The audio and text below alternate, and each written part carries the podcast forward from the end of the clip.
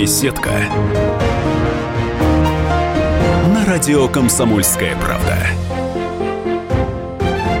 Здравствуйте, дорогие радиослушатели. Позвольте представиться. Я Виктор Баранец, военный обозреватель газеты «Комсомольская правда» и ведущий военного ревю на радио «Комсомольская правда». Сегодня у меня для вас особая тема. Сегодня у меня в гостях особый гость, и позвольте, я вам его сейчас представлю. Это Юрий Николаевич Фокин, полковник медицинской службы, профессор, хирург госпиталя Вишневского, доктор медицинских наук, магистр юриспруденции, депутат Совета депутатов городского округа Красногорск и член регионального штаба Общероссийского народного фронта. Вот э, так, такой богатый статус у моего сегодняшнего гостя. Я имею честь его прису... приветствовать в нашей студии. Добрый день, Юрий Николаевич. Добрый день, уважаемый Виктор Николаевич. Большое спасибо за такое большое представление. Вместе с тем, э, я бы хотел сказать, что свое выступление начать с того, что вам низкий поклон от главы городского округа Красногорска Радия Фаритовича Хабирова и начальников нашего госпиталя, генерал-майора медицинской службы Есипова. Но меня очень и очень просили наши ветераны военного городка Павшина передать вам самые наилучшие пожелания крепкого здоровья. Вы помните, Виктор Николаевич, те времена, это где-то было 2013 год, когда ветераны длительное время не могли решить вопрос с пушкой для его установки в сквере войне зенитчиков, которые охраняли небо Москвы. Куда они только не обращались, и ничего не получалось. И тогда вот мне порекомендовали, позвони военному корреспонденту Баранцу из «Комсомольской правды». Так мы и познакомились с вами, и вскоре вышла ваша статья «Подарите пушку ветеранам».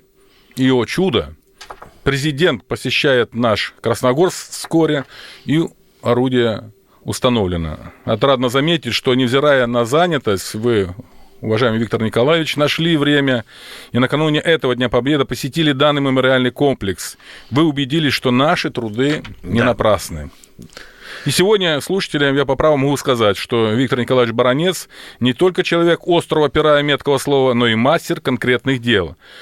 А что касается вот второй части вопроса, главного конкретного вопроса, то я хочу сказать, что мои родители, простые хлеборобы из Волыни, а у нас в семье было пятеро детей, говорили, что ни звание, ни должности и регалии являются определяющей э, человека в обществе. Самое главное, они говорили, это уважение к вам людей, критерий обращаемость. И эти мудрые слова позже подтвердили мои э, учителя при выборе профессии, профессора Курыгин, Зуев, Мовчан. И вот часто мы говорим, какую выбрать медицинскую специальность, а их около сотни. Они мне сказали, главное, Юра, быть нужным врачом. Мудрость моих родителей и учителей подтверждена более чем за 30-летний период моей службы в вооруженных силах.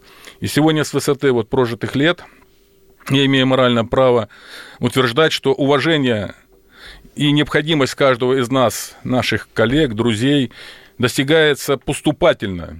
Главное не перешагивать через головы сослуживцев, ведь быстрый карьерный рост, говорю как онколог, бывает злокачественный.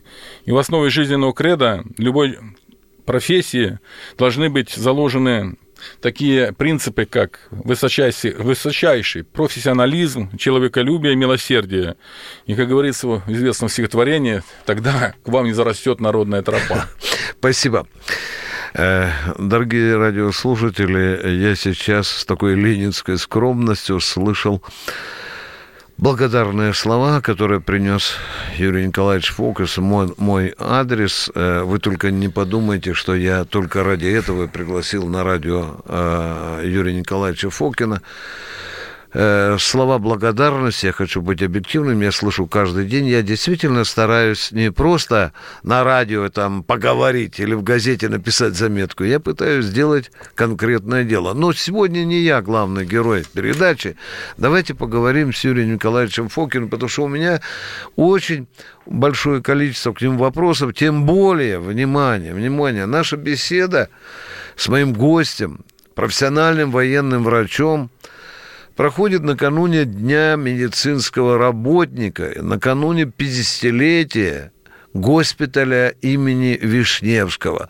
Сейчас Юрий Николаевич вам тут процитировал кое-что, а я хочу уже как пациент сказать, как клиент э, многих военных госпиталей. За 33 года мне часто приходилось обращаться к врачам.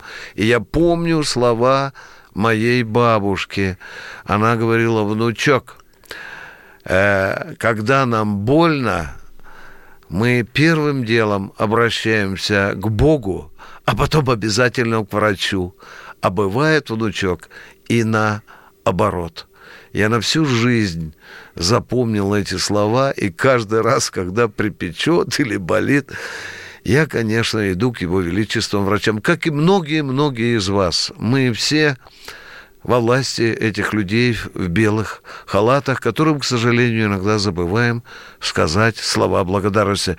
Но, тем не менее, тем не менее, у меня в гостях Юрий Николаевич Фокин, военный врач, полковник медицинской службы, профессор, хирург госпиталя имени Вишневского, легендарного общества, э, госпиталя имени Вишневского. Я бы его хотел кое-что по расспрашивать. Юрий Николаевич, скажите мне, э, пожалуйста, э, вот вы военный человек, хотя и медик, вам пострелять довелось? Уважаемый Виктор Николаевич, вот вы вспомнили сначала чуть-чуть выше, поднимусь, свою бабушку, вы да, помните. Да. А я никогда не забуду напутственных слов, когда я призывался в ряды советской армии своего отца. Мой отец тогда сказал, помни имя своего сынок, а суть в том, что нарекли меня мои родители в честь первого космонавта Земли Юрия Алексеевича Гагарина. Mm. Я родился 5 мая 1961 года, и вы помните, что в те года mm-hmm э, называть именем первого космонавта страны да. было да. не только там, это было патриотично. Да. И, конечно же, я никогда не забываю напутственные слова своего отца и мамы. И я хотел бы сейчас вспомнить еще, вот вы говорили, пострелять. Угу. А так вот, мои родители тоже говорили, как говорится в известной песне, лечить так лечить, гулять, так гулять, стрелять, так стрелять. Это человеческий образ жизни. То есть все делать досконально, четко и правильно. А если говорить конкретно, то, конечно же, я хочу привести слова Антона Павловича Чехова. Это врач, наш подмосковный, всемирно известная личность, который сказал в свое время, если завтра война, то я пойду не воевать и лечить. Согласитесь, это очень мудро, и лучше не скажешь. Угу. На полигонах, да, я стрелял. В боевой обстановке мне посчастливилось, потому что я испытал то, что испытывает каждый военный врач, когда нас готовят. Я побывал в горнило боевых действий, начальник хирургического отделения, первую чеченскую кампанию, участие во второй чеченской кампании. Но я занимался своим делом. Я лечил раненых, спасал пострадавших, вытаскивал, извлекал пули и осколки. И свыше тысячи раненых прошли через мои руки. для меня гордо, когда они, ребята, по настоящее время присылают поздравительные открытки с тем или иным праздником. Поэтому задача военного врача, хоть он военный, не стрелять, а лечить. Уважаемые радиослушатели, ну, невероятно быстро пробежала первая часть э, моей беседы с Юрием Николаевичем Фокиным, э, полковником медслужбы, профессором, хирургом госпиталя Вишневского. И я вижу, что Юрий Николаевич только сейчас вот завелся, когда я его попросил рассказать о житейских фактах, о фактах из его э, практики. Мы буквально через две минуты продолжим разговор с этим интересным человеком, с его величества военным врачом. Не переключайтесь. Беседка. На радио «Комсомольская правда».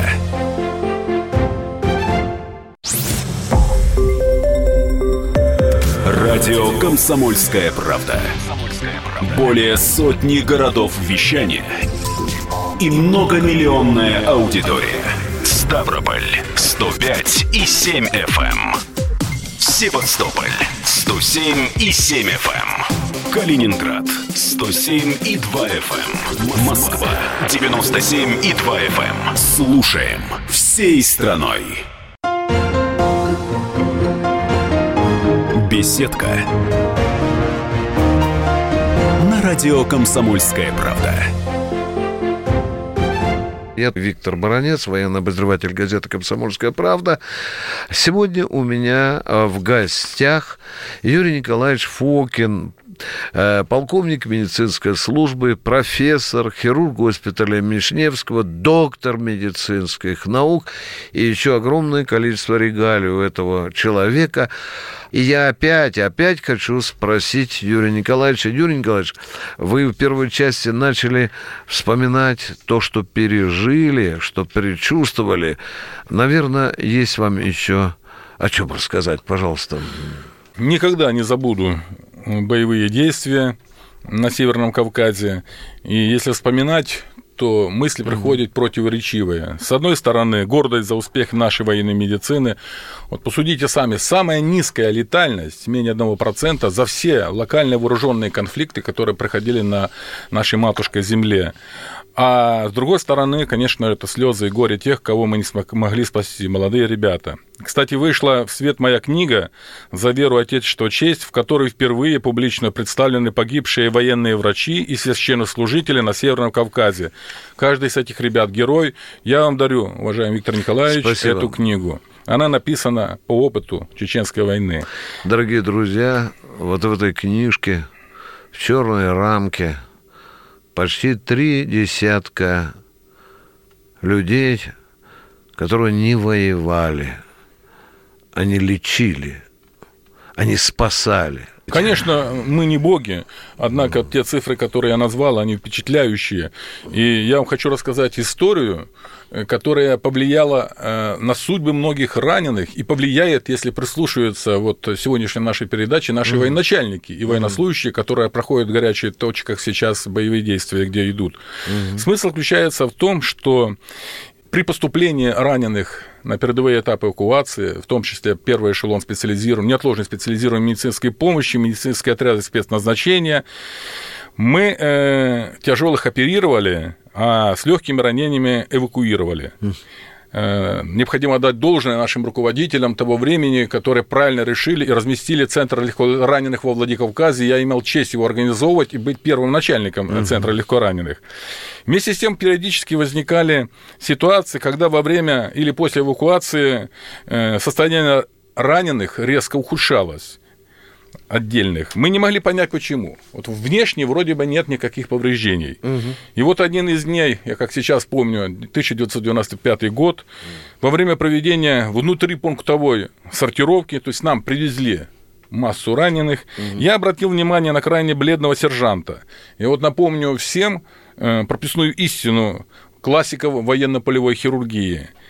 Если такой раненый, пострадавший не вопит, не кричит, то к этому пострадавшему надо подойти в первую очередь, потому что у него просто уже нету сил и энергии. Угу. А легко раненый, он, конечно, будет шуметь и давать угу. о себе знать разными методами. Да. Так вот, э, внимательно, когда расспросил и посмотрел на этого солдатика, выяснилось, что в бою, вот представьте себе, в него попал снаряд из гранатомета, из мухи. Слава богу, он был экипирован бронежилет современного образца. Это спасло ему жизнь угу. там, на поле боя. Да. Однако, когда он поступил к нам, угу. э, развелось внутрибрюшное кровотечение, что и заподозрено было. И во время операции, когда внешних повреждений вроде нет, мы заметили, что была повреждена задняя поверхность печени. Задний, сзади ударился бронежилет, вот этот вот снаряд от мухи. И э, Конечно, э, Там это... что разрыв печени был. Да, да. Броневая контузионная травма. Mm. Мы спасли данного солдатика. Самое главное, я доложил по команде, доложил самому главному хирургу Валерию Ксенофоновичу Жузуеву. Незамедлительно были даны четкие рекомендации, а суть их определены еще в XIX веке. Угу. Вот как мы э, иногда забываем наших учителей. Угу. Э, великий э, профессор Опель, классики военно-полевой хирургии, говорили, угу. что организация – это основа, краеугольный камень хирургической помощи на войне. Склифосовский говорил, если профессор хирургии, то он должен быть на сортировке. И самое главное, Николай, Николай Иванович Пирогов контузию груди я ставлю наравне с проникающим ранением в груди. Я хочу сказать, что когда мы это разработали в методических указаниях, меньше стало таких летальных исходов, в том числе, когда ребята получают травму, снимают бронежилет, состояние тяжелое, поступает на э, этап эвакуации. Я вам хочу сказать больше. Главный хирург когда мы э, подвели итоги, сказал, Юрий Николаевич, займись-ка этой проблемой очень серьезно на научном уровне. Ну, и это успешно я сделал, и э, защитил докторскую диссертацию э, на опыте личном, mm-hmm. где одна из глав посвящена так называемой заброневой, заброневой контузионной травме. Это очень mm-hmm. серьезная проблема, она еще мало является изученной, и мы должны акцентировать на этом внимание это очень серьезная такая позиция, которая требует государственного и командирского влияния на месте. И государство должно выпускать современные бронежилеты, а командиры должны обязывать наших военнослужащих, чтобы они одевали это современные бронежилеты не образца 1905 года, которые весят 15 килограммов, а легкие, мобильные, но крепкие. Уважаемый Юрий Николаевич, э, я до сих пор получаю в военном ревю э, вопросы из войск, э, от гражданского населения, связанные с действием военных медиков в Сирии. И в частности, мне задают вопрос, я не военный медик, я не профессионал, спрашивают Виктор Николаевич, почему так получилось, что минометным огнем было осуществлено нападение на наш э, полевой госпиталь, который был расположен в Алеппо, да? Юрий Николаевич, я бы хотел услышать мнение профессионала на сей счет. Э, я вам хочу сказать из своего опыта, mm-hmm. когда мы развертывали э, медицинские отряды спецназначения, а они мобильные, да. то да. в первую очередь и во главу угла наши командиры ставили задачу боевое охранение боевое охранение наших медицинских э, учреждений. Угу. И мы никогда вот не было случая, чтобы обстреляли извне наши мобильные госпиталя, мобильные медицинские отряды спецназначения. Поэтому тут в первую очередь, э, наверное, вопрос необходимо тому командованию, которое обеспечило охрану и оборону данного важного объекта. Это mm. не просто объект, это суперобъект, потому mm. что там, во-первых, э, лежат раненые, что ж два раза ему получать ранение да. или погибать и, меди- и медицинские работники, врачи тоже. И медицинские работники, да, две медсестры да, погибли да, наши. Да, Это с Биробиджана, насколько да, вот да, да, да, да, вечная им память. Да. Юрий Николаевич, у нас осталось две минуты до окончания этой части, но я хочу вам задать вот еще один вопрос. Э, скажите, пожалуйста, а вот как ваша э, судьба э, военврача привела вас в госпиталь Вишневского? Ну, каждой судьбой рулит рука Всевышнего и mm. только лишь. Но я хочу сказать, что в госпиталь Вишневского всегда отбирались только в звании не ниже полковника, это были те советские времена. Имеющие... Но это на руководящие должности? Нет, на начальника в отделении, старший, да, да, да, да на начальника да, отделении, как правило. А какой офицер самый младший военврач по званию может в госпитале э, служить? Э, вы знаете, такой градация... Лейтенанта есть?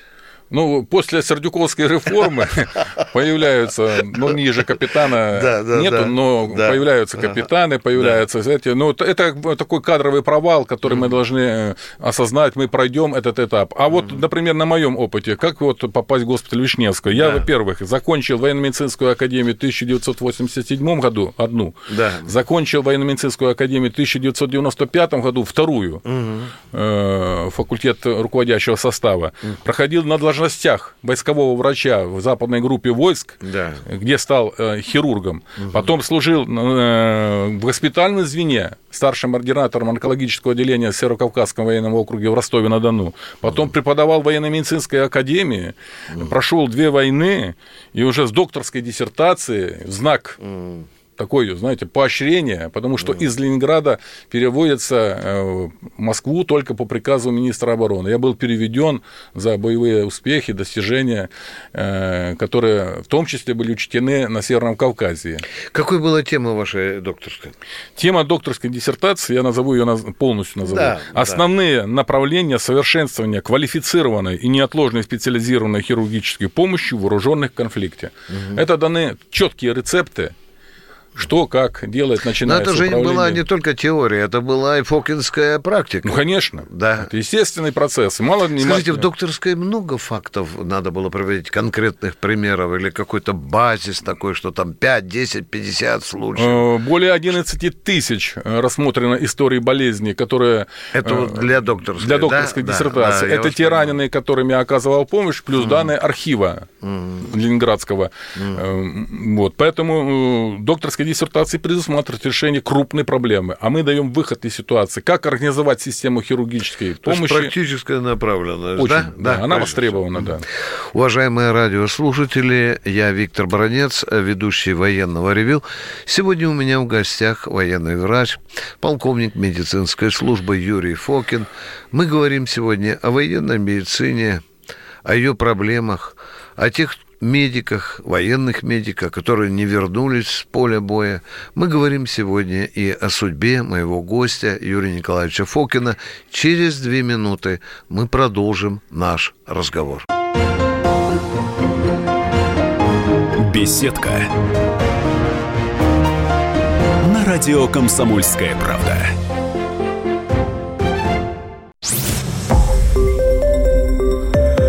Радио «Комсомольская правда». Более сотни городов вещания и многомиллионная аудитория. Иркутск 91 и 5 FM. Эм. Красноярск 107 и 1 FM. Эм. Вологда 99 и 2 FM. Эм. Москва 97 и 2 FM. Слушаем всей страной. Беседка. На радио Комсомольская правда. Позвольте представиться, я Виктор Баранец, ведущий военного ревю радио «Комсомольская правда». Сегодня у меня в гостях военный медик, полковник медицинской службы Юрий Николаевич Фокин. Мы беседуем с Юрием Николаевичем Фокиным накануне Дня медицинского работника, который наверняка широко будет отмечаться в России. А еще мы беседуем накануне полувекового юбилея госпиталя имени Вишневского.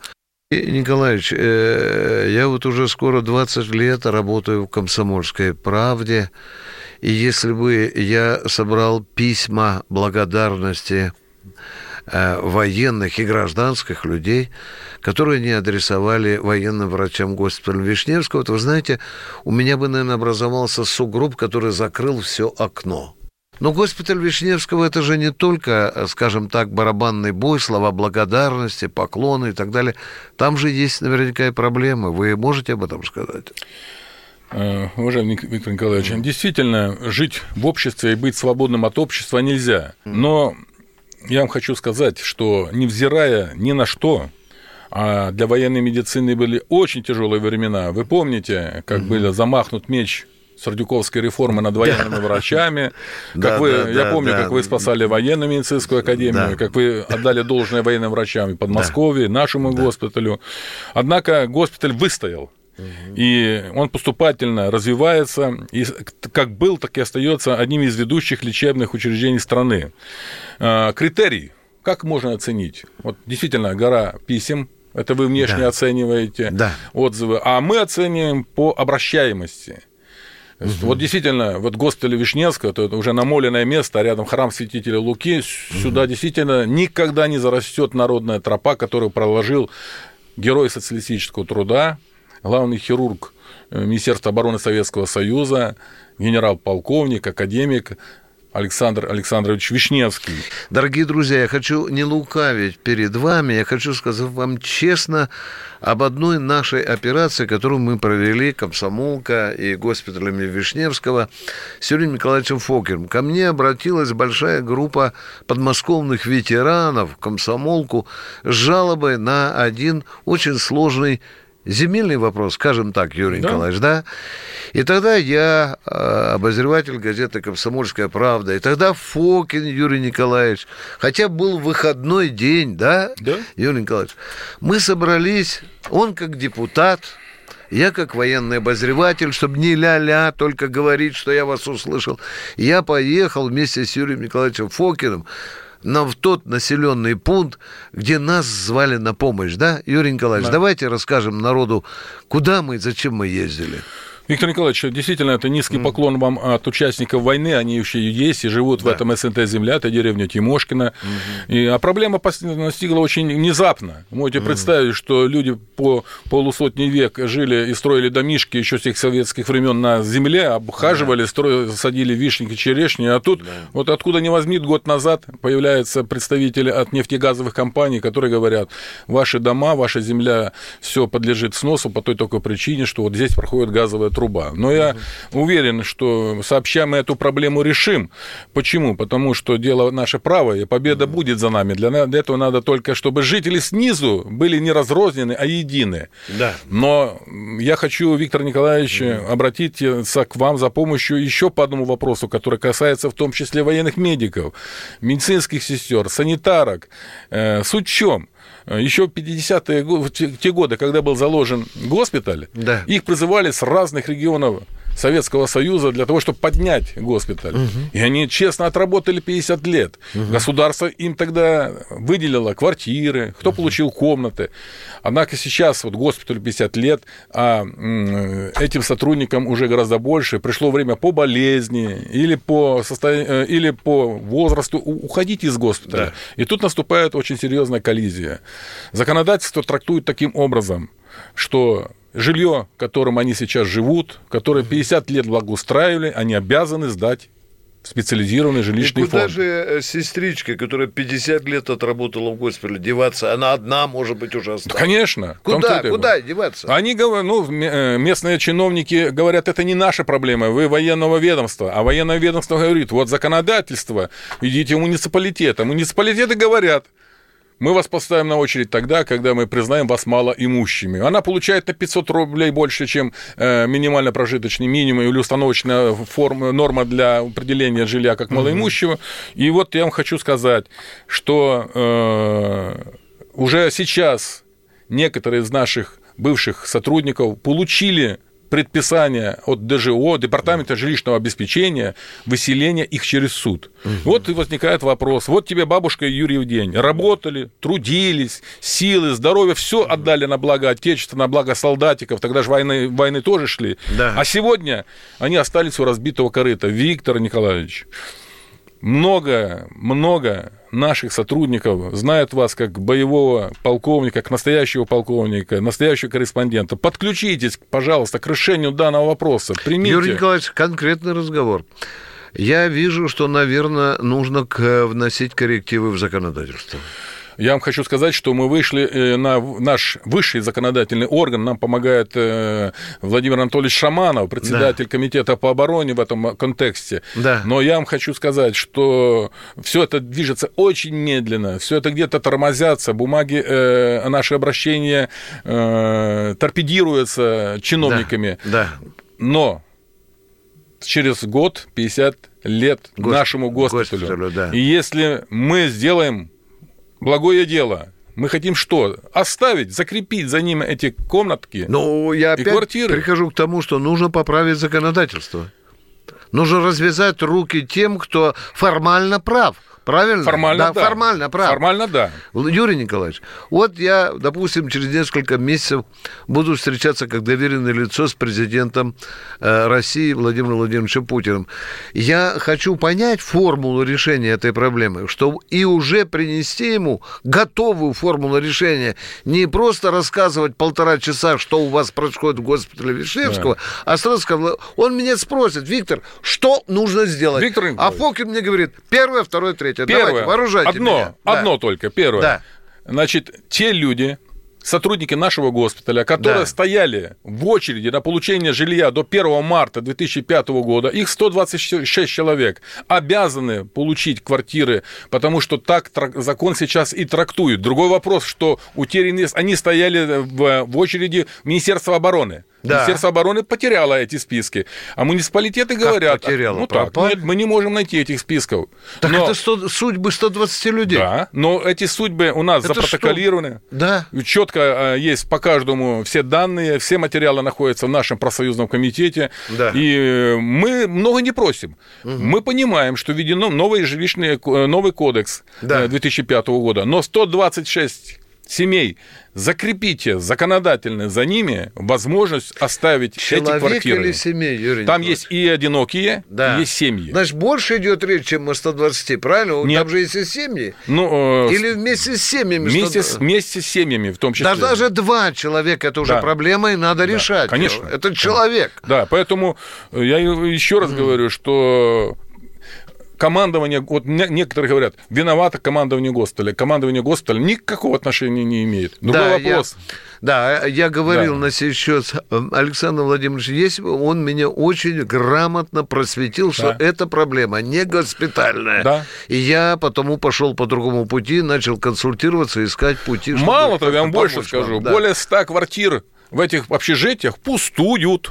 Пустуют. Это почему же? Ну, э, департамент жилищного обеспечения так и не, так и не поставил э, во главу угла проблему э, именно обеспеченности каждого офицера, члена семьи, квартирой. И а наши вы в коммуналках живут. Джо вот м, на- к себе в госпиталь, показывали Конечно, ситуацию? показывали это. Что Мало а, того, говорит? Что они говорят? э, Они говорят, что наведем порядок. Но мы с вами, мы Да. с вами делали первый шаг к наведению порядка. Помните, что в нашем поселке живет э, жена, мама погибшего в Сочинской Абросимова. Абросимова, да. Капитан Да, Абросимов. заведующий да. общежитием, Это мой юрист, коллега, да. юрист, имеет опыт работы, добросовестнейший человек и Да. может организовать работу за общежитием. Э, министр обороны Сергей Кужугетович много сделал для того, чтобы э, оказать все виды материальной помощи, но он сказал, что будет помогать в трудоустройстве. Я получаю ответ, что вакантная, все должности заняты вместе с Но тем. это я знаю. чиновник какой-то, это же не Шойгу вам отвечал. Конечно, нет. Да? Нет, так вы, министр Да. обороны, мама кланяется, хотя вот вы видели ее глаза, Да, видели ее да, слезы. я беседовал с матерью Да. погибшего капитана Абросимова, я видел эти глаза, и я готов был сделать все для этой священной женщины, выращившего, которая вырастила достойного сына, Сына. тем более он еще и мой коллега. Вот э, пор- наводить порядок надо снизу. Если будет стоять... э, Ну, мы просили 0,5 ставки за общежитием, для того, Да. чтобы навести четкий учет. Это очень важно. Ну, э, вот я и говорю, что бюрократическая машина даже на таком вот э, факте, которых мы с вами пытались решить, мы получили э, в настоящее время, со слезами она пришла, сказала, Юрий Николаевич, не буду, потому что зажали так те, кто сидят крепко на тех местах, что это, наверное, выгодно. Я вот иногда посматриваю, что иногда вот смотришь нашего президента, все четко определено, а на местах вот творятся Да, такие да, это безобразия. большая, большая... Юрий Николаевич, когда я сижу на встрече Путина с доверенными лицами, э, по окружному экрану э, идут вопросы. Представляете, какой вопрос задается президенту? Не хватает песочницы. Ну, Не, не закрыта до половины крыша. Нет 200 метров дороги. Я сижу и думаю, а президентское ли это дело? Скажите, вот, уважаемый Виктор Да, Николаевич, да. я вас провел по, по- по нашему Красногорскому району. Да. Великий день Победы, святой день Победы. Сами люди собирают э, деньги и ставят памятник погибшим односельчанам. Власти в стороне. Два года все Да, проводилось я видел за- это. да, я видел. Воронки. Мне там стало стыдно, Стыдно. Юрий Николаевич. Да. Дорогие друзья, дорогие друзья, мы вынуждены на этом темпераментном, интересном месте прерваться, потому что, что, потому что подошло окончание третьей части нашей передачи. Э, У меня в гостях военный медик, полковник медицинской службы Юрий Николаевич Фокин, представляющий Великий госпиталь, военный госпиталь имени Вишневского. Я, Виктор Баранец, замолкаю буквально на полторы-две минуты, и мы перейдем к заключительной четвертой части нашей беседы с Юрием Николаевичем Фокиным. Не переключайтесь, сейчас будет еще интереснее. Беседка. На радио Комсомольская правда.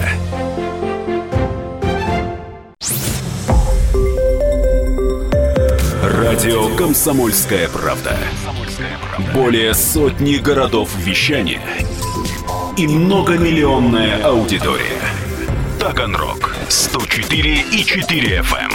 Ставрополь 105 и 7 FM. Керч 103 и 6 FM. Москва 97 и 2 FM. Слушаем всей страной. Беседка.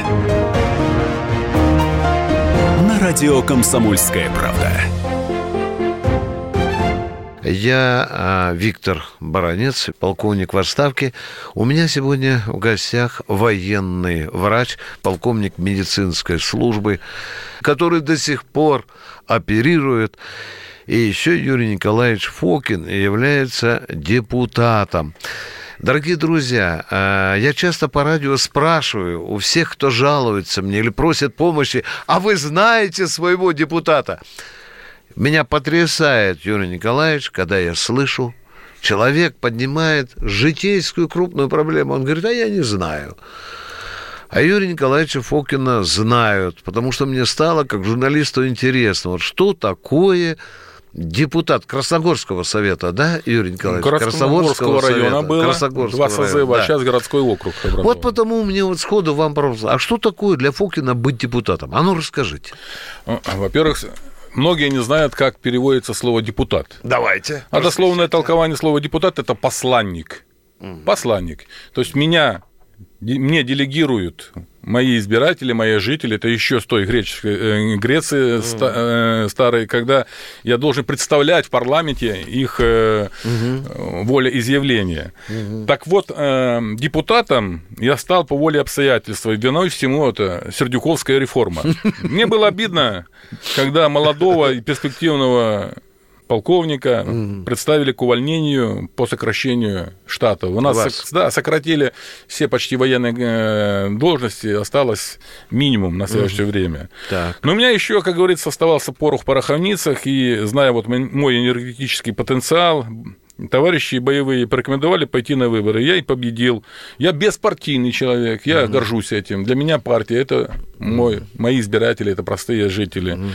А, для того, чтобы вот грамотно решать эти все вопросы, я закончил Академию президента народного угу. хозяйства и государственной службы, защитил юридическую диссертацию. Да. И угу.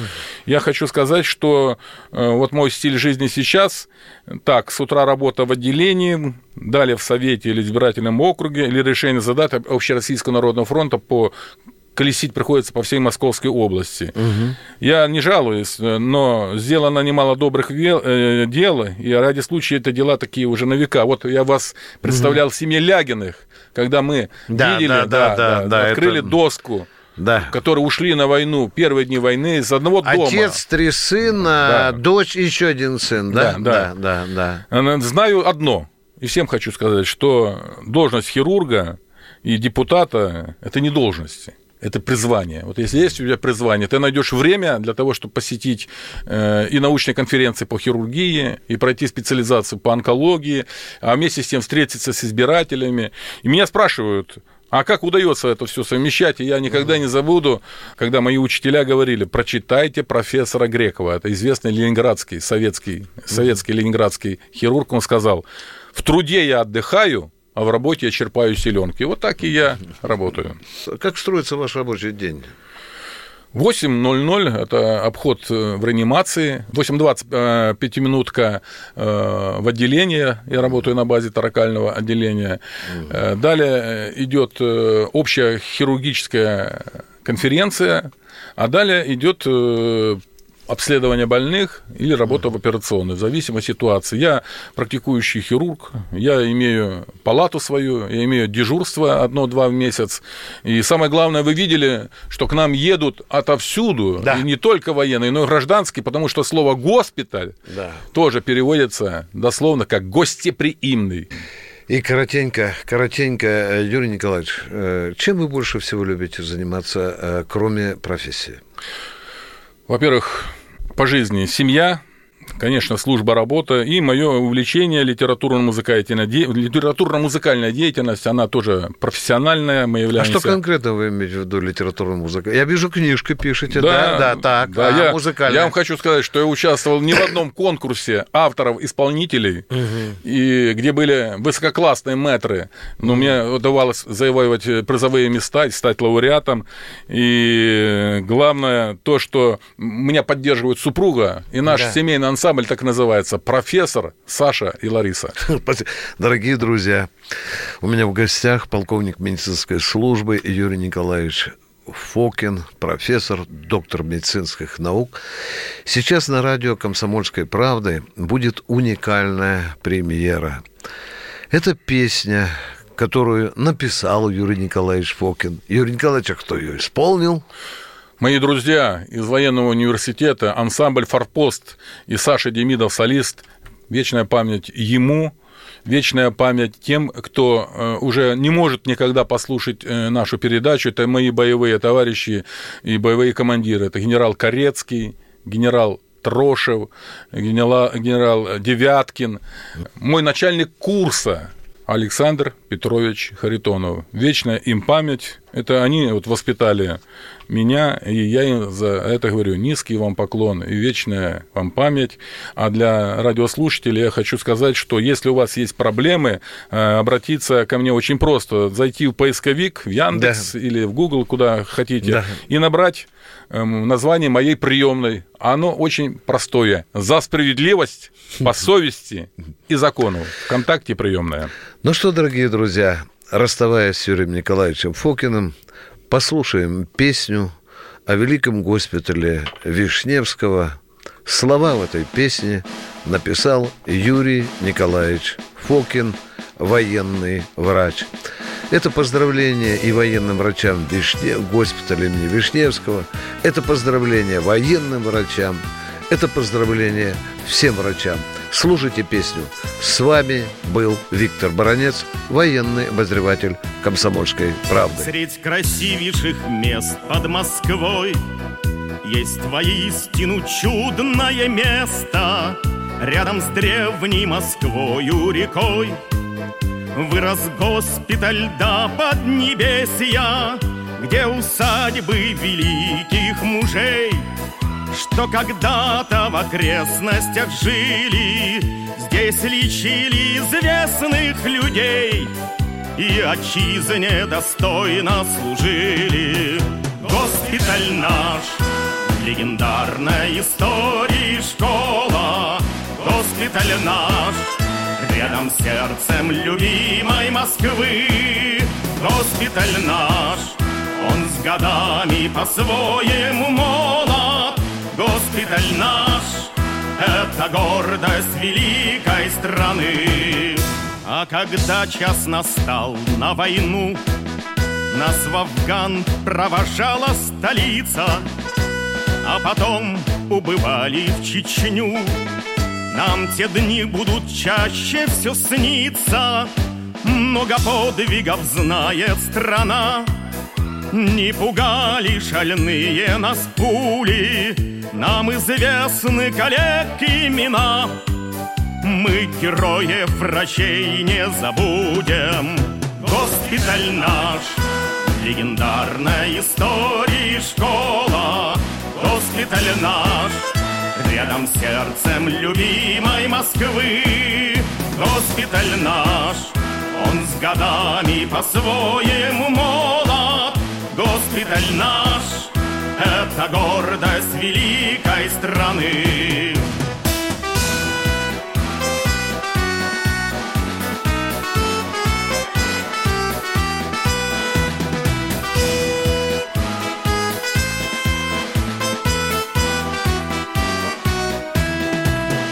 Наш военный второй родной дом Он с годами все краше и краше и уютней становится в нем.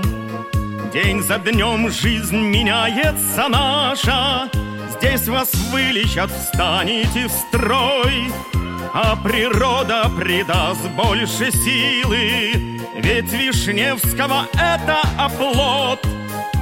Медицины военной России. Госпиталь наш, легендарной истории школа, госпиталь наш, рядом с сердцем любимой Москвы. Госпиталь наш, он с годами по-своему молод. Госпиталь наш, это гордость великой страны. Госпиталь наш, легендарной истории школа. Госпиталь наш, рядом с сердцем любимой Москвы. Госпиталь наш, он с годами по-своему молод. Госпиталь наш, это гордость великой страны.